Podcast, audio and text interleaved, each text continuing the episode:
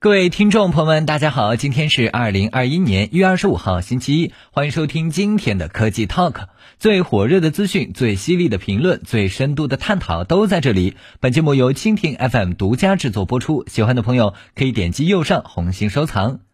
大家在生活中一定经常会碰到喜欢看 BL 同人小说的朋友，或者你就是其中一员。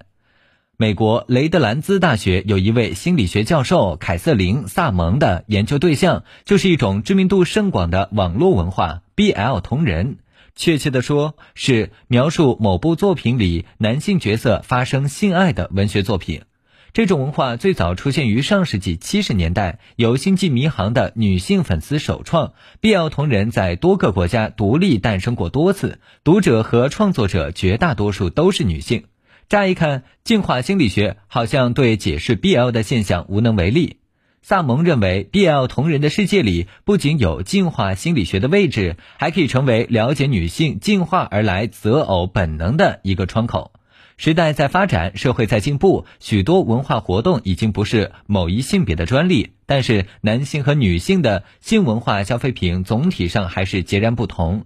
成人影像或者说黄片的消费群体主要是男性，言情小说则是女性的天下。两者都是价值以亿美元计算的巨大产业，两者的内容也可以说是截然相反。成人影像的重点在性，强调性行为和女性的身体，性关系发生的很随意，很少有感情发展的情节。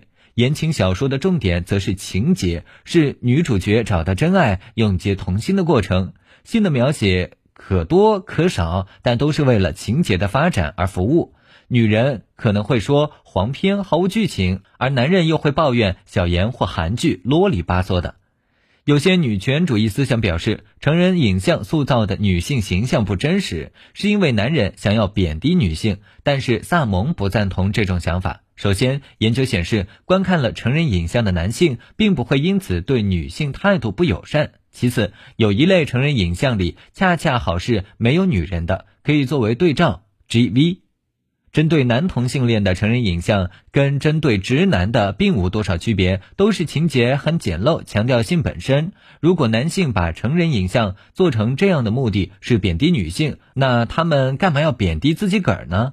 萨姆的观点是，黄片和小言有如此大的区别，是因为男性和女性的择偶策略不同，而。择偶策略的不同，根本上是因为两性的最低生育成本有着很大的不同。人类是哺乳动物，女性承担了怀孕、哺乳、养育的大量职责，所以女性的生育成本很高，而且不可能压得太低。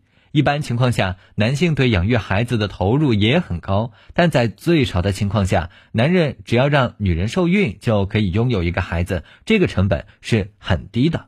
从进化论的角度说，男性发生短期的性关系成本较低，风险较小，女人则不然。所以，进化让两性的头脑在激素的塑造下产生不同的择偶本能。男性比较喜欢发生短期的性关系，容易主动提出要求；而女性在性行为方面则比较谨慎，喜欢男人对她表达忠诚的感情，以免他拍拍屁股一走了之，把养育孩子的重担丢给他一个人。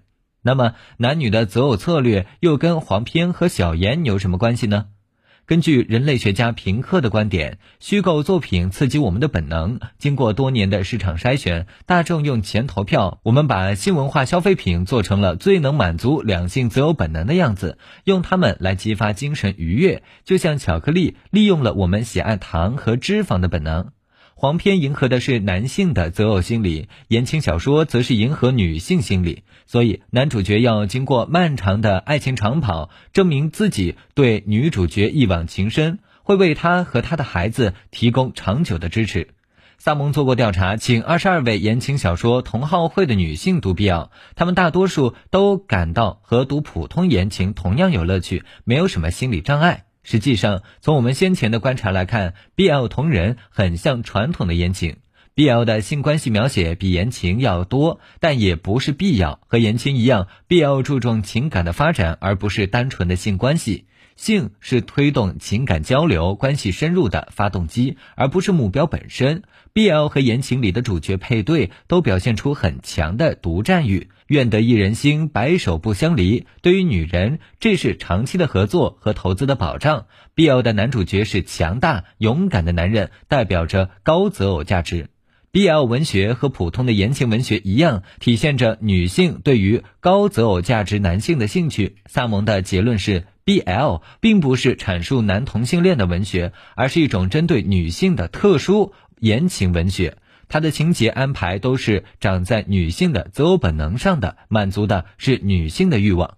以上就是本期科技 Talk 的全部内容，我们下期再见。